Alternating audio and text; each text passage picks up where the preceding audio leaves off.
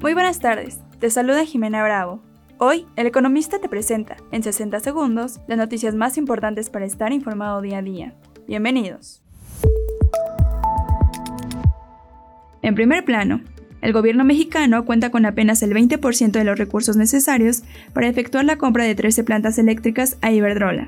Se estima que el resto se levanta entre inversionistas institucionales y bancos, mientras que 66.500 millones de pesos se buscarán a través del financiamiento de la banca y el mercado. Finanzas y dinero.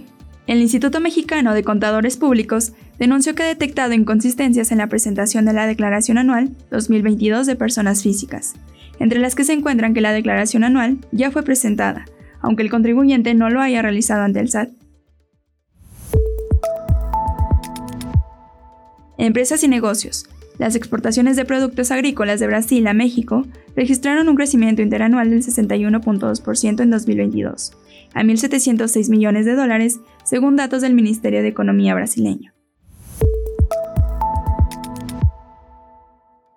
Mantente informado con el economista. No olvides seguirnos para no perderte tus 60 segundos de noticias. Hasta mañana.